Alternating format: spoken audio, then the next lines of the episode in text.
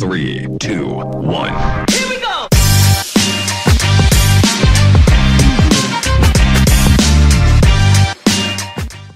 Bueno, gente, el episodio de hoy con un emprendedor serial, el señor George Deleus, Deleus, Porque eh, en- Deleus. En antes le pregunté cómo se decía y me lo dijo en francés y ahí me mareó, ahí no, no supe, pero ya gracias hermano por venir acá. No, gracias a ustedes por la invitación. Alejandra, Alejandra me dijo en algún momento que eh, me dijo que estaba contigo, yo la entrevisté hace un par de semanas, me dijo que estaba contigo en ese momento y me dije, hey, sería cool que entrevistaras a George Deleu. Y yo dije, bueno, yo, conozco, yo, no, yo, no, yo no conozco a George, pero yo sé quién es George. Ok. Entonces, este, estás aquí, hermano, y la verdad es que a pesar de que no nos hemos conocido antes, yo siempre te he visto que estás en el mundo de, de- de empresarial, digamos, porque ya tú dejaste de ser un emprendedor hace un par de años y ya tú eres un empresario. ¿no? O sea, Bueno, ya... Tratando, tratando de llegar allá. Claro, Pero entonces- seguimos emprendiendo. Y sabes así, entonces, ¿cómo llegaste a donde estás ahora? Es una pregunta bien sencillita. ¿Cómo llegaste? Porque en algún momento, sin conocer cómo fue tu historia, pero ¿cómo, ¿cuál fue tu primer negocio? ¿Cómo tú llegaste a decir que ven acá, yo quiero ser Bueno. emprendedor y no trabajar para alguien? ¿no? Digamos que mi primer negocio formal fue un bar en... No, mentira. eh, una boutique de ropa. Ok. Traíamos ropa de Italia.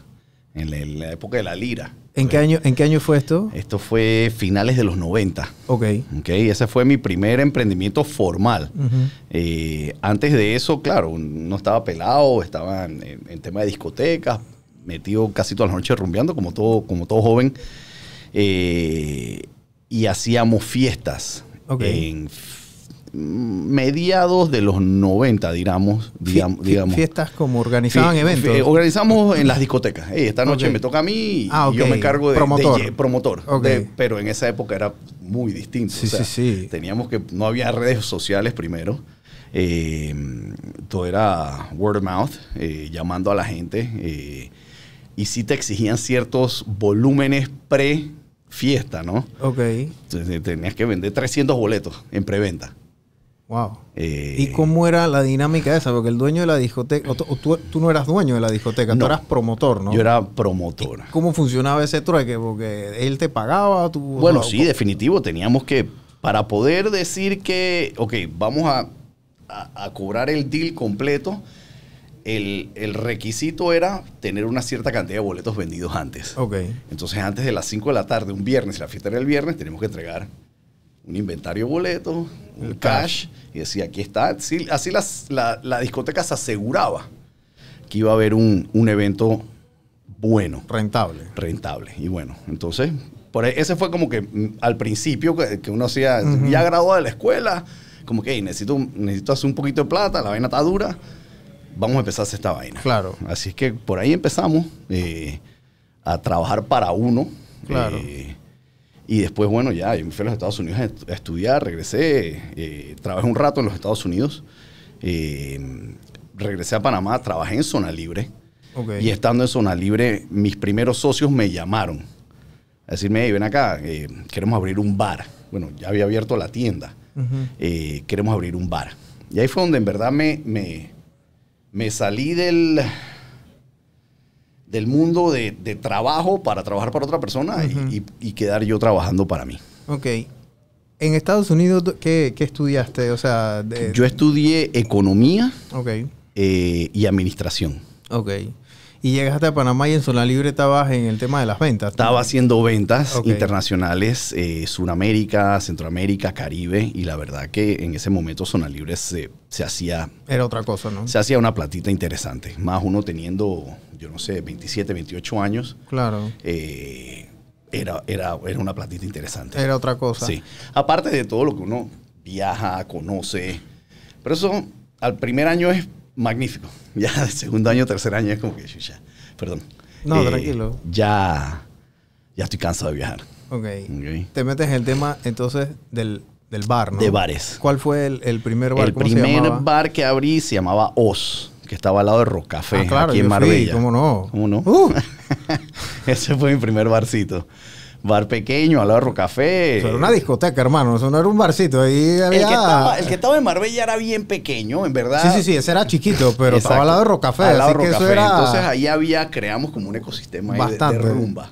Sí. La gente empezaba acá, se movía acá. Era, era, una fórmula interesante, la verdad. Sí, estaba bien cool, Sí. yo me acuerdo. Y después entonces el, uno grande que fue el que estaba allá Uno grande en que Punta Pacífica. Punta ¿no? Pacífica, que fue Buzz. Primera vez que, o sea, hicimos discoteca ya grande, por lo menos yo, yo nunca había participado en una discoteca grande. eh, y esa la corrimos como por 10 años. Yo creo que fui a 8 de los 10 años. Sí. Yo tuvo sus momentos buenos, tuvo sus momentos bien buenos, la verdad. Épicos. Sí. Sí, es que después fue... Se llamaba Velvet, después se llamó... No, eh. se- le, cambiaron el nombre después de Buzz, Boss. creo que después eh, The Roof y después Mm. Oz de vuelta. Correcto. Y ya después, la verdad que esos 10 años, eh, los últimos tres fueron horribles. O sea, ya era como que no quiero estar aquí. ¿Me Ok. explico? Ya la- el, el- ¿no? el nightlife yo creo que tiene su, su- su edad. Tienes que vivirlo definitivamente. Tienes que estar ahí. O sea, tú eres la cara de la discoteca. You're the life of the party. Me explico, por decirlo, pues. Ujú. Eh, y ya después de un rato, coño, de estar rumbeando tres, cuatro veces a la semana, todas las semanas, por tantos años, por lo menos a mí, yo me sentí que me quemé, pues que ya, y ven acá está, no, no la quiero hacer más. El negocio de la discoteca y el negocio de los restaurantes posiblemente es uno de los más desgastantes que hay, porque y especialmente la discoteca, porque tú haces el trabajo administrativo del día, proveedores, Total. pagos, que la discoteca te limpia, que tú tengas todos los insumos, que, o sea, sin contar que tienes que también arrear que venga la gente, ¿no? Bueno, uno, uno trata de armar un equipo de trabajo. O sea, tú tienes la persona que limpia en la mañana, que te chequea los inventarios, que te dice, ven acá, necesito pedir tantas vainas de, de vodka, tantas vodkas de ron. ¿Me explico? Entonces, la parte de uno más que nada es lo que te dije, ser, ser el face del lugar, organizar los eventos. eh, después de un rato se convirtió en necesidad o el tema de los promotores. Entonces, al principio los promotores sí cobraban un porcentaje en la puerta, el porcentaje a través de los años fue creciendo, creciendo, creciendo, creciendo. Llegó un momento en que digo, yo estoy trabajando para pagar la renta y para pagar al promotor. Claro, ¿Me explico? Entonces eso fue, me, me fue como que desencantando un poco también del, del tema de discotecas. del negocio. Sí. ¿Cómo quedas entonces? Porque después de esta discoteca viene Hooters. Hooters, ¿no? Sí. Que ya es, ya es una franquicia. O sea, ¿cómo fue esa relación? ¿Cómo, Eh, tú, cómo- mira, cómo tú traes esto a Panamá? No, yo no lo traje a Panamá. Ah, ok. No. Eh, había un costarricense eh, que tenía la franquicia para Guatemala, perdón, un guatemalteco que tenía la, la franquicia para Guatemala, Costa Rica y Panamá. Él montó Guatemala y en Costa Rica y Panamá estaba buscando socios locales. Ok. Entonces se, se- se reunió con varios grupos. Entre esos se reunió con el grupo nuestro. Eh, Éramos, somos, éramos tres socios en las discotecas. Eh, pero la verdad que la fórmula del negocio no la vimos viable. Era, hey, ustedes ponen la plata y yo lo manejo desde Guatemala. Nosotros decimos, "Coño, ¿cómo vamos a manejar un restaurante de Guatemala? Si estando en Panamá es difícil, estando en Panamá te roban, estando en Panamá salen las cosas mal. Desde Guatemala, ¿cómo controlas? Entonces, no entramos. Otro grupo entró, compró la idea, montaron el negocio y en efecto, eh, la gráfica fue subiendo por tres, por cuatro o cinco meses y después una caída Abismal. abismal. Eh, empezaron a hacer cash calls. el, me imagino que el, el- el socio guatemalteco dijo, hey, no pongo más plata en este negocio. Entonces ahí fueron a tocarnos la puerta a nosotros de vuelta, eh, en los socios locales, Ok. que sí nos interesaba. Entonces yo me reuní con mi socio y le digo, yo conozco el concepto, yo estudié en los Estados Unidos, he ido a los Estados Unidos toda mi vida, conozco el concepto, me gustan los deportes, ¿sabes? Era como un, un match, un buen match, digamos. ujú. Y en efecto, así lo agarramos. eh, compramos en un, a un descuento, por decir. Claro. Claro, el negocio está golpeado. Ya estaba reventado. digo, reventado. sí. La verdad que sí. No, no fue fácil, eh, pero la verdad que sí logramos echarlo para adelante. Y eso siempre, eh, eh, los socios anteriores lo tenían ahí en la misma esquina. En, En la misma 50. esquina. He estado ahí siempre. Tenemos 15 años en esa esquina. La esquina maldita. No sé si te acuerdas que la llamaban Bueno, así. sí, es verdad. Ahí abrieron De todo y todo. por tres, cuatro restaurantes y todo quebraba. Eh, A mí ya Claro. está la mamá de un amigo de un roommate mío de la universidad me dice, George, pero te vas a meter ahí, ¿sabes? Ahí todo quiebra. Y le digo, bueno, vamos a darle chance, vamos a ver qué pasa, ¿no? Eh, y en efecto sí, fue, fue una buena decisión, la verdad. Ha tenido sus altas, sus bajas, pero ahí estamos. Pero ustedes lograron sobrevivir inclusive hasta el apocalipsis que hubo dentro de Calle Uruguay, porque sí. eso, ah, con, con Sí, todo y todo. Eso fue, eso fue muy difícil. esa esquina, Eso fue muy esa difícil. esquina se mantuvo. ¿no? Justamente, eh, digo, se mantuvo. Digamos que la, que la mantuvimos. Sí. No, no tanto como que se mantuvo. Sobrevivieron. Sí, eh, yo estuve viendo hace poco las ventas. Nosotros tenemos un cuadro anual que vamos poniendo las ventas diarias, ¿no? que es parte de un reporte que le hacemos a la franquicia. Y le digo, bueno, consígame todas las, las que podamos encontrar, ¿no? Eh, Ha pasado tanto tiempo, yo estuve fuera como por un par de años de Hooters. Digo, consíguemelas para, para ver el, el comportamiento Ujú. eh, de las ventas mensuales. Eh, y viendo las ventas del 2010, creo que el 2017 fue que empezaron a, a construir en, en, en Calle Uruguay, Ujú. viendo las ventas pre 2017 Claro. y ya cuando entran es, es, es increíble la diferencia. Y no ha habido. Hacia abajo. Y, y después abrieron también en Albrook, ¿no? Eh, abrimos en Albrook. Ok. En Albrook, no, yo creo que Albrook fue un error, eh, pero bueno, nos fuimos por la idea de que el mall más grande de Centroamérica, eh, 100 mil personas pasan por ahí todos los días, eh, y te soy honesto, los dos primeros años no fueron malos, fueron buenos.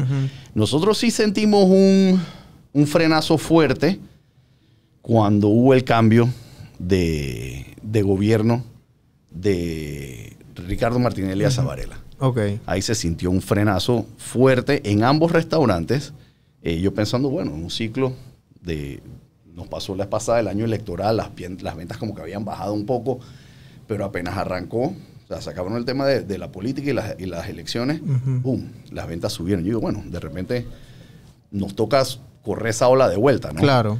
Pero qué va, las ventas nunca, nunca rebotaron para arriba y al contrario, empezaron a cerrar calle, eh, calle Uruguay. Claro. Y eso fue un desastre. Para nosotros fueron casi tres años.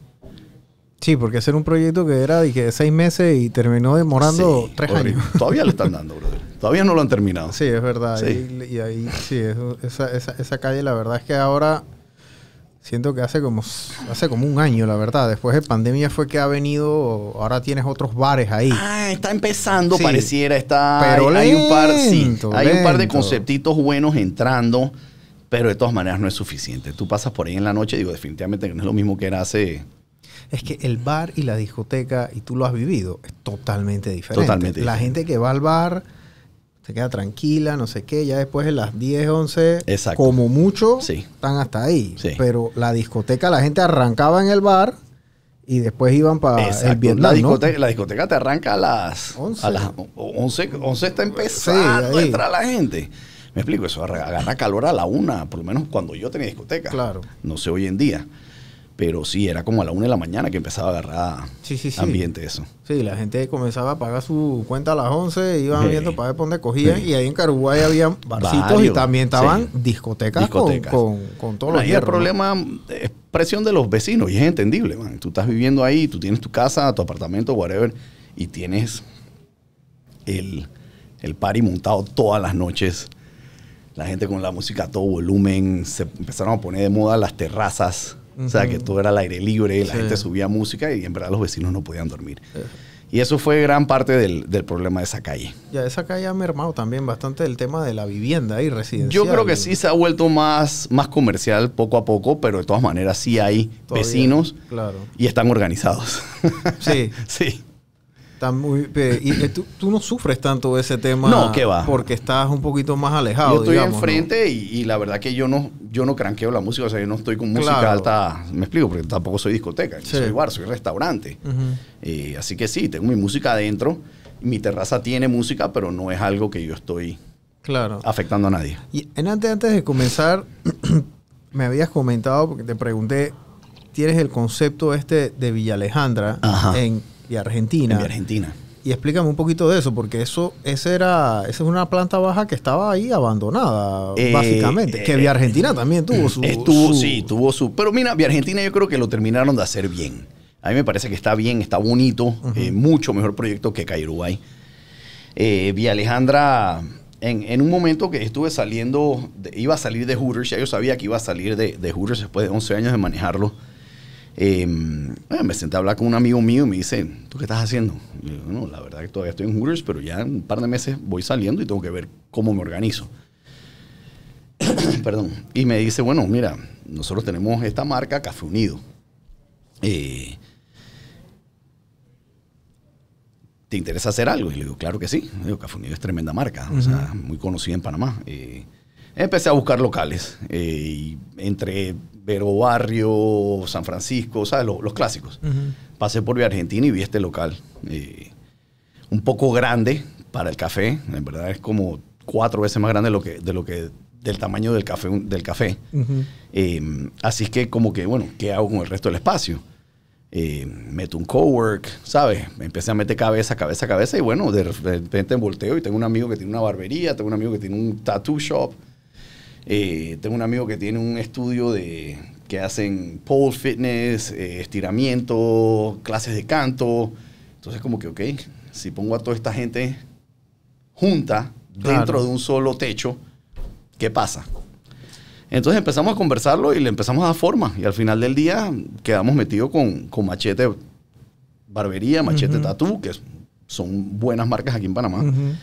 Eh, y el conceptito este del estudio de fitness, por decir, ¿no? Ok. Eh, la parte de atrás teníamos un espacio grande que empezamos como que, ok, hagamos un espacio cultural.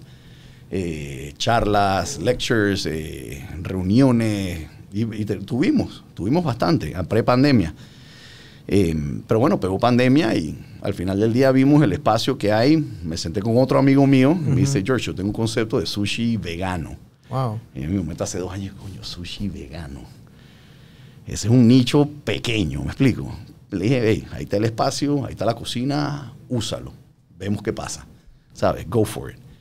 Y bien, tenemos dos años con el sushi. Acabamos de abrir la segunda sucursal en San Francisco, Qué ya un cool. standalone, un flagship. eh, y lo que queremos es poder desarrollar esa marca un poco más. Claro, como franquicia también, ¿no? Fuera bueno, hemos tenido varias personas tocarnos la tocar puerta para franquiciar, para franquiciar en otros países, pero definitivamente que no estamos listos todavía. Claro. Eh, ¿Cómo Eh. funciona ese proceso de la franquicia? Porque es, es, es complicado, es complejo, ¿no? Es, es complejo, Tú digo, mismo hacer tu propia franquicia. digo, definitivamente. Yo he visto y he tenido amigos y socios que lo han tratado de hacer eh, y han fallado y al final les afecta el negocio de ellos. Claro. Eh, tengo otros amigos que sí han logrado hacerlo y hacerlo muy bien.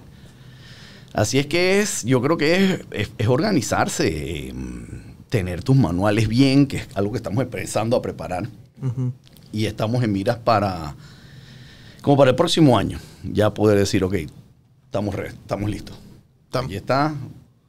¿Qué, le- qué- qué- qué espera un franquiciador del franquiciatario Ajá. y viceversa? O sea, porque yo si quiero comprar una franquicia, me imagino que voy a, a pedir ciertas cosas y tú también. me Mira, vas a la, pedir la- a la franquicia lo que te brinda es el know-how y el expertise, ¿no? Eh, eh, estas son mis recetas, esta es mi marca, es una marca conocida. Vas el caso de Hooters. Yo tengo muchos americanos que van y netamente por porque El- ven el una marca que ellos reconocen. Claro. Eh, el know-how, el nombre eh, y definitivamente que un seguimiento de control para saber que estamos haciendo las cosas bien. Ujú. En Hooters yo tengo cuatro veces al año más en auditorías. La misma franquicia. La de- misma franquicia. Y- Viene a Panamá y, me- y- y sin anunciar, y eso se te iba a decir, y asumo que sin avisarte, ¿no? sin avisar. Entonces te caen y te dicen, hey, estoy aquí, pues, en medio servicio, no les importa. Hey, la plancha está sucia. Pues, claro que la plancha está sucia si estoy en medio servicio, ¿no? Claro. Entonces hay ciertas cositas. Eh, con Unido, igual, eh, un, constante chequeo por parte de ellos que las cosas estén bien y es bueno, porque claro, uno quiere mantener el control, el, producto, la calidad de producto que ellos sirven. Entonces, más que nada es expertise, el know-how, un nombre reconocido eh, y la verdad que sí ayuda mucho, por lo menos para arrancar, ayuda muchísimo. Claro, el tema de los controles. Me has dicho que tienes socios y tener socios es algo, también es algo complejo y es algo complicado. Definitivo. Porque no es lo mismo tú tomar una decisión solo que tomar una decisión Sí. en conjunto, ¿no? Claro. Y la armonía y la paz de eso es... eh, y porque mucha gente que quiere comenzar a emprender, George, también está en una situación que siempre tienen el tema de los socios.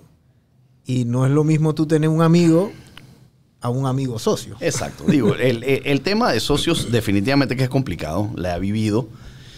He tenido socios muy buenos, socios que cuando las cosas están muy bien, uno siempre es lo máximo. Eh, cuando las cosas se ponen difíciles, tú no estás haciendo tu trabajo. ¿Por qué? Eh, digo, definitivamente que hemos vivido muchas cosas en el país, han habido muchos factores que han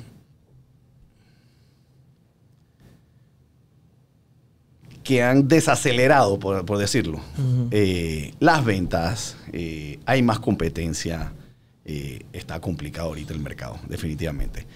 Eh, el tema de socios, sí, tienes que poder escoger un socio bien, saber que puedes conversar o discutir lo que tengan que discutir a un plano profesional y cuando sales de eso, hey, ¿sabes? Es nuestro trabajo, estamos discutiendo, tú tienes un punto de vista, yo tengo un punto de vista. Salimos de esa discusión, ya, me explico, ahí quedó.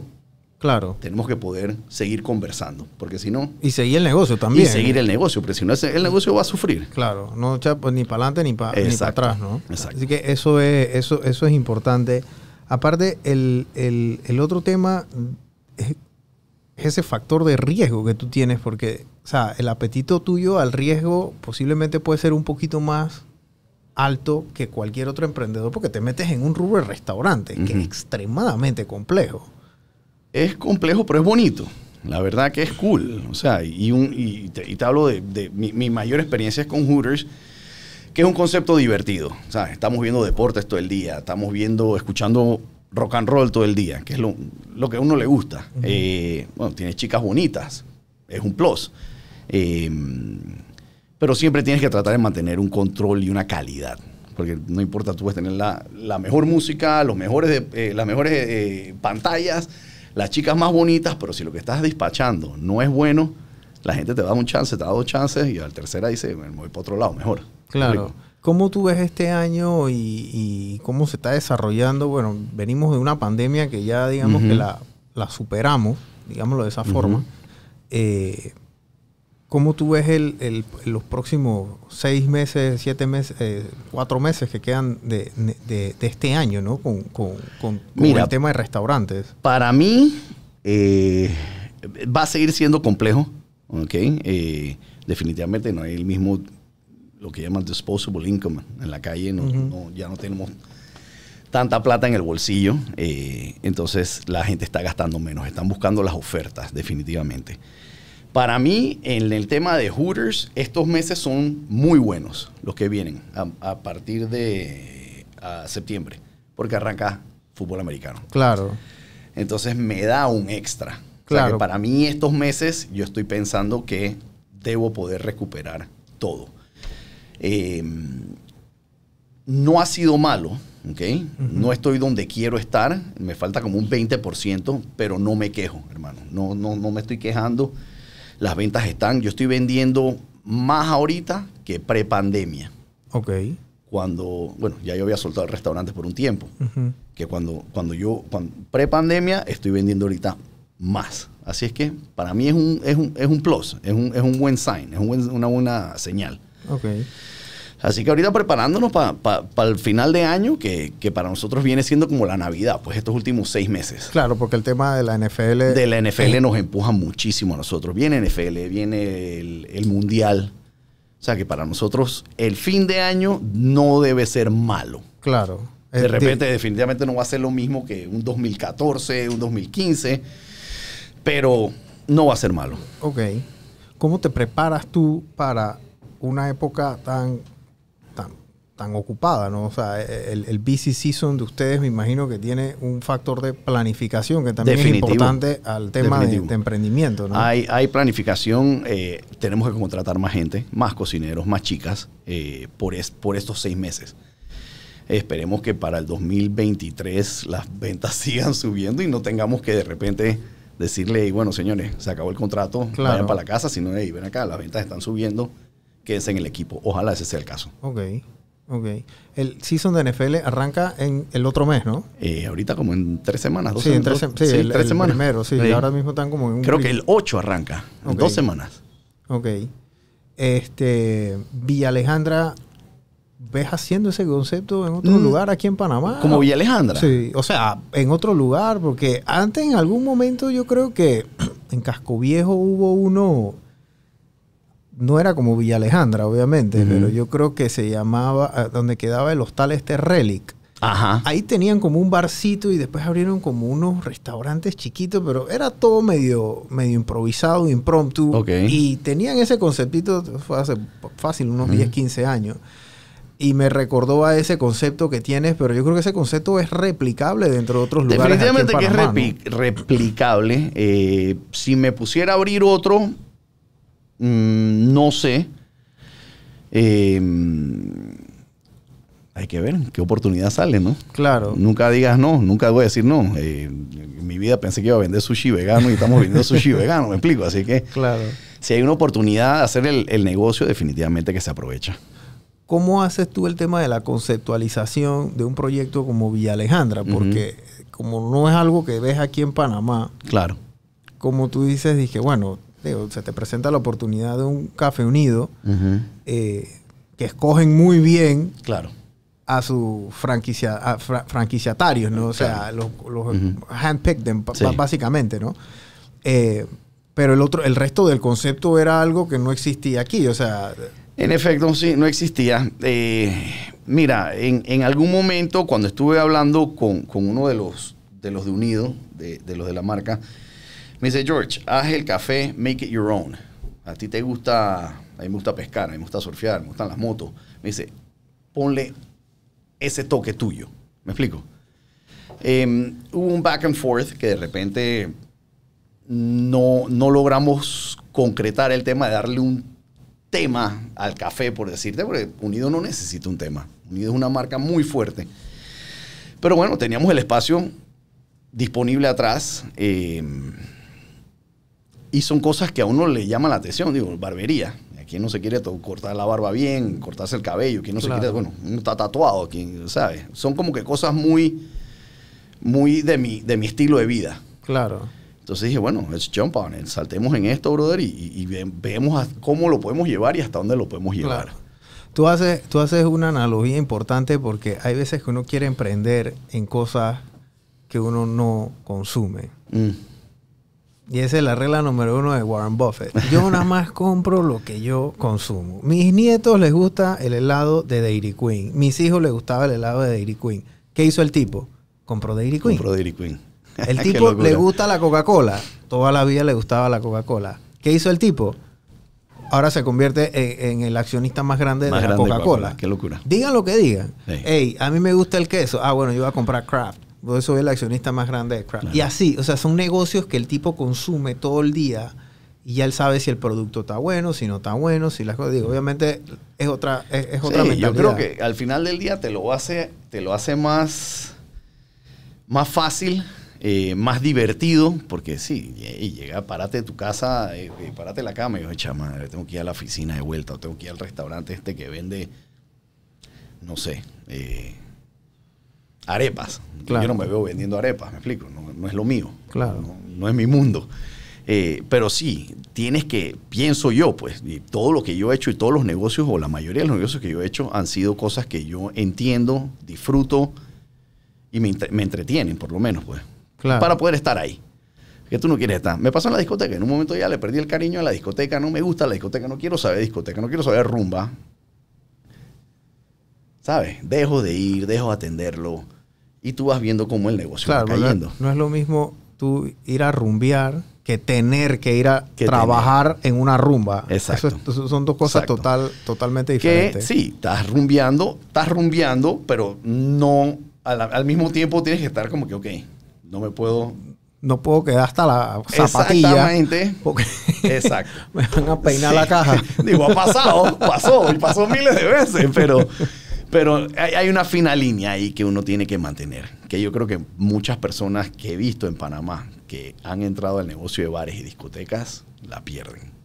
¿Cómo manejas tú el tema del personal? Porque yo creo que el, re- el recurso humano aquí en Panamá es, Esa es la parte más difícil. es complicado. No Es- te voy a decir que es complicado porque la gente es complicada, sino que encontrar buen recurso humano es complicado. Es complicado. La vivimos siempre.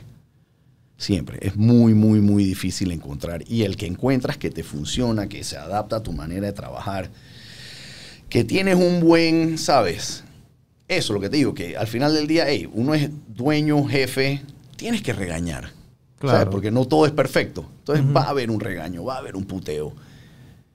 Pero al final del día es, hey, es trabajo, ¿sabes?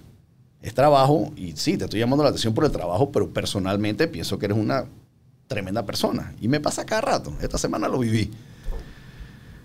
En, en, en Hooters, justamente. ¿Tuviste, tuviste un tema con un Bueno, colaborador. tuve, eh, sentí que el restaurante no estaba caminando como debía caminar. ¿ok? Eh, errores. Errores pendejos, pero errores que hay que corregir. Claro. Y sigues viendo el mismo error, sigues viendo el mismo error. Entonces ya tienes que empezar a llamar la atención y ponerte un poco más duro. Claro. No ser el jefe nice, el jefe cool, sino, hey, ¿sabes? Estamos aquí para trabajar. Claro. Eh, es un negocio. Entonces, pero bueno, al final del día lo, lo entienden y lo ven y dicen, ¿sabes qué, George? Tienes la razón. O ¿sabes qué, George? Estás equivocado y este es mi punto de vista. Y yo tengo que poder escucharlos y entender lo que ellos están tratando de decirme porque ellos son los que están ahí todo el día. ¿Me explico? Claro. Y te dan ese feedback también. ¿no? Definitivo. Te dan ese, ese feedback también. Bueno, hermano, gracias por estar aquí. Me gustaría que le dieras como un consejo a esta gente que está arrancando, porque tu proceso de emprendimiento fue, eh, fue, eh, fu- fue un camino, eh, no te voy a decir que eh, eh, típico, pero fue un poco atípico, porque comienzas a emprender dentro de la rumba. Eh, después te vuelves en dueño de bar, que probablemente es, eh, yo creo que de toda la gente de la rumba que se convirtió en dueño de bares, la mayoría o una gran parte como que no les va tan bien como Claro, ellos piensan claro. que les va a ir, ¿no? Exacto. Porque no saben separar la rumba del trabajo. Correcto. Pasa mucho. Entonces eh, te conviertes en dueño de, de una discoteca y de un bar sumamente exitoso en su momento. Sí. Posiblemente la mejor discoteca en esa, en esa década. En ese momento. Era sí, tuvo Boss. su high. O sea, era, era high. lo top. Pasas ahora después a restaurantero y ahora el concepto este de Villa Alejandra que es como un concepto comercial cultural también, ¿no? Correcto. Entonces es una etapa que vas como que por... Bueno, por son oportunidades por- por que se van dando, me explico. Y oportunidades que se van dando y, y- y lo que me dijiste, ¿qué consejos le puedo dar? Justamente lo que estamos hablando en antes. Haz algo que tú disfrutes, que te guste, que te entretenga, que no sea ir porque, ay, a la mierda, tengo que ir porque tengo que ir a trabajar, o porque tengo que ir porque, si no, ¿sabes? Poder disfrutarlo, poder disfrutarlo, escuchar a tus empleados, escuchar a tu equipo de trabajo eh, y, y, y all in. Eso es lo que es. Tienes que entrar y si vas a entrar, entrar de pecho entero. A medias es muy difícil que te salga bien. ¿Cuántas horas al día tú trabajas, George? Man, yo salgo, normalmente salgo de mi casa como a las 8 de la mañana. No te voy a decir que estoy todo el día trabajando porque hago mis mandados, veo mis cosas. Ujú. Y normalmente yo estoy llegando a mi casa como 9, 10 de la noche. Ok, fácil, unos 16 horas de, en la calle, ¿no? en la calle dando vueltas, sí. Ok. Sí. Y Pero bueno, lo bonito también es si yo quiero mi tiempo y esta mañana, esta mañana estaba surfeando, ¿me explico? Había- Ujú. Hay olas, ok, perfecto, me voy. Me voy mediodía, regreso y sigo trabajando. Claro. Yo tuve en una salida de Hooters, eh, después de 20 años de manejar mi tiempo y manejar mis negocios, me tocó entrar a la fuerza laboral con Celina. Ok. Eh, y un amigo mío, lo primero que me dijo, me dijo, George, Con, Cel- con Celina. Celina. El- el, el hotel. Ok. Yo, lo geren- yo, estuve- yo fui gerente general del de Casco Viejo por dos años. Ah, ok. No Sí. sabía. Sí, sí, sí, sí. Cu- Cuando, cuando me salí de Hooters, Ok. que estaba construyendo un nido, o sea, el, el Villa Alejandra, Ajá. me llamaron de Celina para que me fuera para allá. Y yo, bueno, voy para allá. Eh, y un amigo lo que me dijo, hey, te felicito. Uno me dijo, George, tú tienes 47, 48 años, a ti no te va a contratar nadie. ¿Ok? El otro me dijo, cuando me contrataron, me dijo, te felicito, pero te va a costar tu tiempo y manejar tu tiempo. Tú estás acostumbrado a manejar tu tiempo por 20 años, se te va a hacer difícil. Y yo, "Bueno, estás loco, vamos para adelante. Y en efecto, al principio todo es bonito y todo es maravilla. Al final de los, ya, al año y medio uno está como que, coño, ya, quiero seguir haciendo mis cosas, quiero seguir yéndome a surfear si me da la gana, o Claro. pararme en la cama en vez de a las 6 de la mañana, porque me tengo que parar a las 6 de la mañana. Hey, hoy me quiero dormir hasta las 8, pues, y duermo hasta las 8. Ok. Eh, pero siempre uno tiene que estar pendiente de lo suyo. Yo estoy dando vuelta todo el día, todo el día por los negocios. Entro, Claro. salgo, voy, vengo, hablo con los gerentes, ¿sabes? Así es que el consejo que yo les doy es lo que te dije, no lo hagas a media, all in, tienes que entrar de pecho eh, y creer en tu producto y que te guste lo que estás haciendo. Claro. lo va a hacer mucho más fácil. Bueno, hermano, muchas gracias por haberme venido acá a visitar Gracias a nosotros. ustedes. La verdad Muchísimas que gracias. eh, tanto tiempo siempre te veía ahí en, en- en- afuera de vos. Y es verdad, madre, me acuerdo, tú eras uno de los dueños.